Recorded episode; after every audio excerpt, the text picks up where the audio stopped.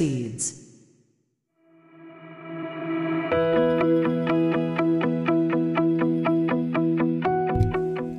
皆さんこんにちは。映像クリエイターのさくです。クリエイターを目指すあなたへクリエイティブの種を毎日一つ届けるラジオクリエイターズシード。今日もよろしくお願いします。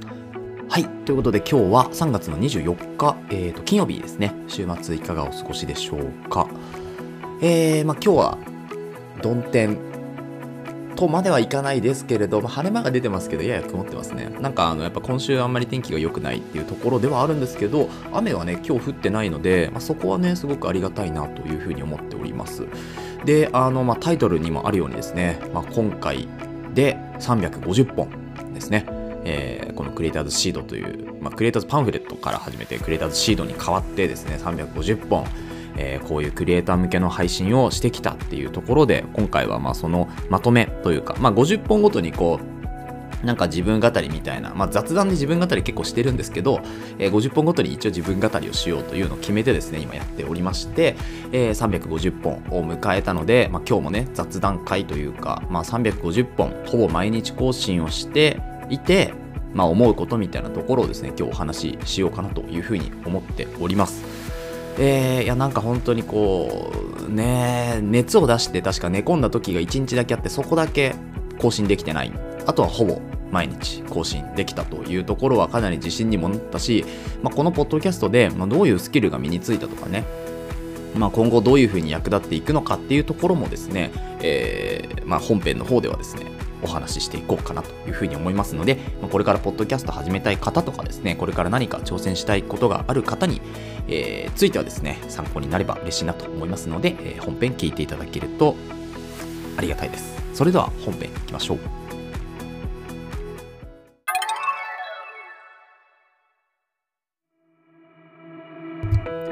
はい。ということで、本日は祝350本、えー、1年間ほぼ毎日更新をし、目前にして思うことということで、えー、まだ365本か。だからあと2週間弱あるわけなんですけれども、なので、ま4月の中旬ぐらいですかね、えー、ほぼ毎日更新を達成したと言えるのは。なんですけど、まあ、ほぼ毎日更新を目前350本ということで、えっ、ー、と、まあ今までにやってきたこととかですね、あとはまあ、こっから何をやっていきたいかっていうのをこうつらつらとお話ししていく、まあ、今回にね今回はなるかなと思うんですけれどもまあこの350本どういうふうにやってきたかというか、まあ、何を目的にねこうやってきたかってところなんですけどまず、えー、あのアプリがあって Voicy っていうですね音声配信アプリがあるんですけれどそこに申請を出したんですよ確かね。いつだっけな、まあ私が全然まだ、まあ、Twitter のフォロワーさんとかも1000人ぐらいだし、Instagram も1500人ぐらいだし、えー、あとはですね、なんだ？あとは特にないんですよ。そう。で、えー、ポッドキャストはその時、もう300本、200本、300本ぐらい出してたんですが、なんかね、こう、クリエイター向けの配信じゃなくて違うものを配信していて、その最中みたいなところに、 Voicy のこう、申請を出したんですよね。あのやりたいっていうところで。だけど、まあ、それが全く通らなかったというところで、で、なんかその申請を出して、あの自分もね、全然通らなかったよその申請通った人からの話とかも聞いたんですよ。であの全然通らなかったけど何回か出してるうちに通るようになったよみたいなことも言ってくださった、ね、人もいたので、まあ、めげずに行こうとも考えたんですけどでもやっぱり他のところで実績を出した方がなんか早いなというかなんかそこから応募しようみたいなのも思ってたのでまずその実績作りとしてですね、えー、とりあえず1年間なんとか更新しようというところで、まあ、走ってきたこの350本になっております。だからこの350本はですね音声配信のいわば下地を作ってきた1年というところになります。そう下地なんですよ。だから350本達成してよかったねって365本ほぼ毎日更新できたねやったねっていうところよりはこっからスタートだよというようなこのスタートの土台を作るまでの1年間っていうのが、まあ、今回だったなというふうに思うんですよね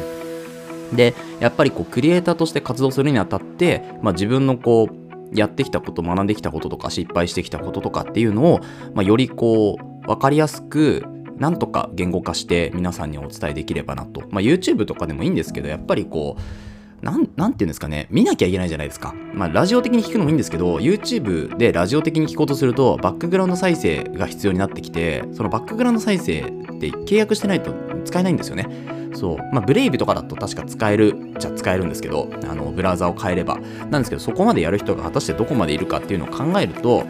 まあ、ポッドキャストでやっぱりこう、クリエイターの失敗談とかがあった方が、まあ、ながら聞きで、ながら聞きでね、聞けるし、あ、こういう失敗あったんだっていうのを運転しながらとか、なんか家事しながらとか、そういうところを想定して、えー、やってきたんですよね。何せ僕もそういうのが欲しかったので、なので、まあ、自分がそういう欲しいものっていうのを作っていこうとやって決めて動いてきたのが1年間というところになりますので、まあ、この本当に音声配信の下地っていうところがようやく出来上がってきてこういうねあの BGM つけたりとか、まあ、こうチャプター変えるときに効果音つけたりとかそういうのをこう、まあ、 GarageBand っていうね Mac の付属ですよ。無料版のアプリで触れるようになってでこういうフェードアウトフェードインとかね音のねそういうのも分かってきてっていうのをやってきた1年なんですよね。だからすごくこう自分の中ではポッドキャスターとして力をつけることができた1年なのかなとは思っております。はい。でじゃあこっから365本やった後まあどうしていくかというかまあ365本やったからどうなんだっていうのをですね、え次のチャプターでお話ししたいというふうに思います。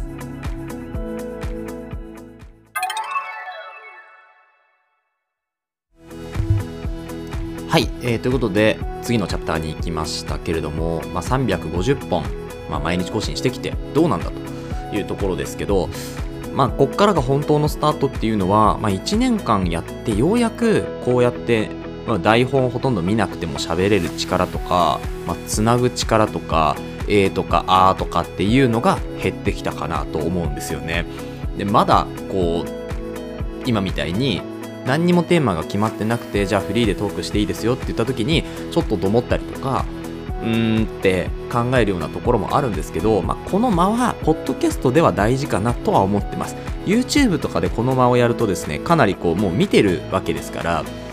まあストレスにしかならないなというふうに思うんですけれどもこのポッドキャストで耳で聞いている分には特に「ん」とか「あ」とか言ってても、まあ、別にそこはながら聞きながら聞きが前提のこうコンテンツみたいなところも正直あったりするのでそんなに気にならないかなっていうところではありますよね。なので、まあ、こうやってペラペラと喋る力、そして、まあ、その、なんて言うんでしょうね、この頭の中をまとめる能力みたいなところは、まあ、1年間やってだいぶついたかなと思います。で、あの、私は、まあ、クリエイター業とは別に、また仕事を一つやってるんですけど、そちらの方で、まあ、そちらが、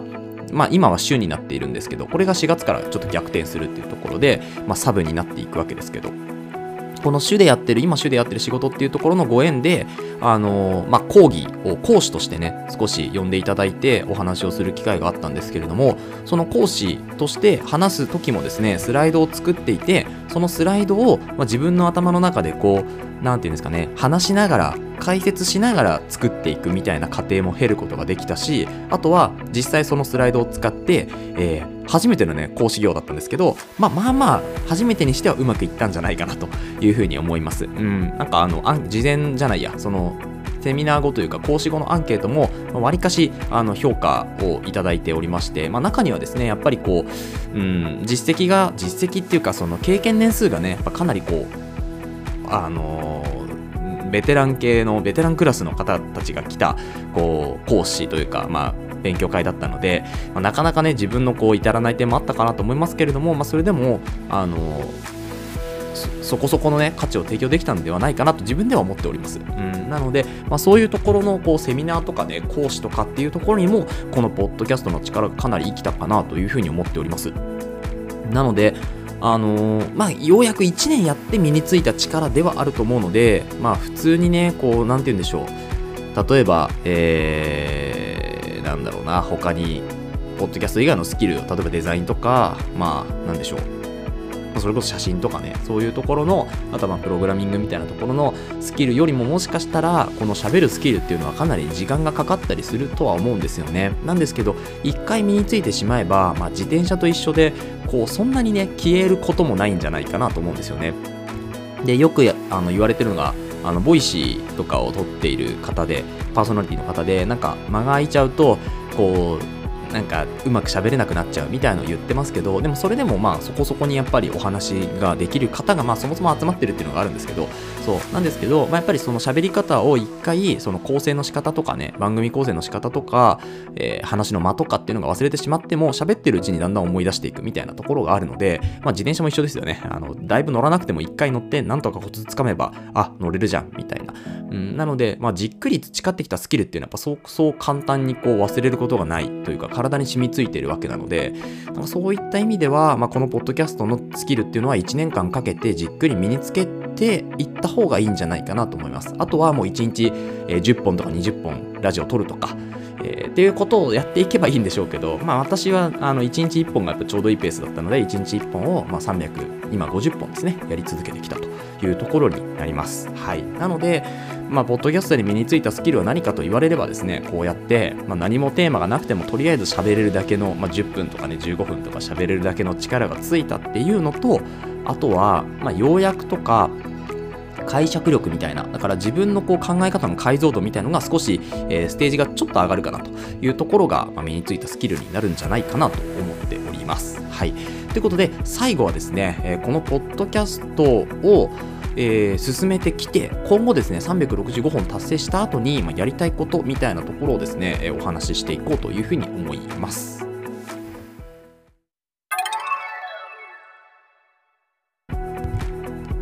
はい。ということで、最後のチャプターです。えー、今年やりたいことというか、まあ、あの、365本ですね、達成した後にやっていきたいこと。まあ、もちろん、このクリエイターズシードというチャンネルはですね、やっぱり引き続き続けていきたいなというふうに思いますので、まあ、365本取りましたから、そこのブラッシュアップをまた、今年1年かけてというか次の、えー、365本に向けて更新していく。その中でも、まあ、新しい情報を取り入れながら今までの投稿っていうのをよりブラッシュアップしてより解像度を上げて皆さんにお伝えしたいかなというふうに思っております。であともう一つですね。このなんかサイエンス専門チャンネルみたいなのを作りたいんですよ。サイエンスの専門チャンネル。でこれは私があのやっている、まあ、仕事のもう一つの顔というところになるんですけれどやっぱりこううんなんでしょうね。こうサイエンスというか、まあ、科学ですよね。その科学的なところって結構難しく捉える方とかですね。あとは、まあ、そういうところで例えば、まあ、医療職とかして働いてる方でもやっぱりこうその科学的な根拠をすごく求められるところ多いと思うんですけどなかなか説明が難しかったりとか専門用語を使えば簡単なんだけど専門用語がわからない人にどう伝えるかみたいなところって結構難しかったりするんですよ。だからそういうのをこう学べるチャンネルっていうのを、まあ、自分でも作りたいなと思ってたのと、まあ、需要もあるんじゃないかなというふうに思うんですよね。で、やってて、多分話してて楽しいっていうのが私もあるので、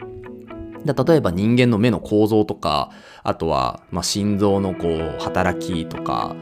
あとそれからまあ今のは人だとしたらですね、他の生物ですよね。例えばこの前調べたのカメレオンとかを調べてみたんですけど、そのカメレオンの、えー、ベロをこう出す速度っていうのめちゃめちゃ速いんですよね。えー、で、一応なんかその映像のものだと3000分の1秒、まあ本当にハイスピードカメラよりもっと上の3000分の1秒とかを撮影できるカメラで撮って、時速90キロだかなんだか、えー、を、まあ、秒間で出せるわけですよね。もう秒かからないでポンと出せるっていうのがあったんですよ。だからそういうのを、なんか、専門的にこうチャンネルとして実際立ち上げてみたいなというのがあるので、であとはですね、こう科学的なあのエビデンスも書かれている一般書籍ですよね。専門書ではなく一般書籍では今私の手元にですね、えーと、ブレスという本があるんですけど、えーと、ジェームズ・ネスターさんという方が書かれている、まあ、海外の要衝を日本語版に訳したものがあるんですけど、まあ、世界的なベストセラーというふうに言われていますが人生はね呼吸で決まるみたいなそういう呼吸の本になるんですけど、まあ、こういう呼吸の本っていうのを、まあ、ちょっとこう要約まではいかないんですけどその本を読んで、えー、お伝えできる内容っていうのを絞って伝えるみたいなそういうチャンネルをポッドキャストでちょっと始めてみたいなと。YouTube ではねこう本当に本の要約動画みたいな結構やっぱり流行った時期があって今でもね更新してされている人いらっしゃいますけどやっぱりあれだとなんか別に見なくてもいいんですよね正直って思っちゃったんですよね。そう。だからあのポッドキャストではすごくきながらながら聞きしてあそうなんだそうなんだっていう使える情報でも別に視覚でどうこうする情報でもないかなと特に本なんて、うんまあ、オーディオブックとかもオーディオブックとかもねあるわけですから。だからそう考えるとなんかほんと雑学チャンネルみたいな形になりそうですけどその雑学チャンネルをある程度サイエンス的な、えー、ものに分野に絞ってちょっとやっていくチャンネルっていうのをポッドキャストで作りたいなと。でそのポッドキャストで作ったものをですね、まあ、ノートとかねあとはブログとかでこう展開していくようなそういうものを作っていきたいんですよね。でそれが自分のこういずれ予防医療に発展していくようなメディアとなればすごく嬉しいなというふうに思っているのでやっぱり根本は予防医療なんですよね。やりたいことっていうのは。なんですけど、まあ、映像クリエイターになったりとかですねいろんな形でこう職種を変えながら、えー、何がいいかっていうのを常にこう探っていくっていうところが、まあ、クリエイターとしてのこう軸というか根本にあるんですよね。まあ、なので、あの、そういうことをですね、まあ、今後、365本、ポッドキャストを取り終えたらですね、えー、進んでいきたいなと。で、その頃にはですね、もう、あの、クリエイターがメインの仕事になっていて、まあ、サブで少し、まあ、そういうね、こう、え今やってる仕事がまサブになっていくというところになりますので、まあ、時間的にはね、だいぶこうリソースが空きますから、そこのリソースを全部突っ込んで、えー、コンテンツをどんどん作っていくというところが、ま次のフェーズになるかなというふうに思います。はい。ということで、ま、ここまで長々話してきましたが、まあ、今実際こう、ポッドキャスト350本撮ってみて、やっぱり最初のうちは本当に聞けた内容じゃなかったなって自分の中で思うんですけれど、だとしてもそれがあるから今があるっていうので、まあ、やっぱ続けていくっていうのはすごく大事だなと思いますしその継続するためにやっぱりモチベーションだったりのこう糧になるのは結局自分が何をこれを通して何をやりたいかっていうその明確な目標みたいなのが決まっているかいないかでかなり大きいえー、かなと思うんですよね継続していくにあたっては。なので何かやり始めようと思った時にはですねなんでこれやりたいんだっけなっていうのをこう立ち返ってみるとうん別にこれじゃなくてもいいかと。なんか違う方法あるんじゃないかとか。いやでもここれじゃなきゃやっぱりこれを続けない限りはできないなとか、うん、なんかいろんなこう試行錯誤をすると思うんですよ。でそれがやっぱり人間ができること。でこれを AI がやるっていうのとまたちょっと違うんですよね。なのであの人がやるっていうのは多分こ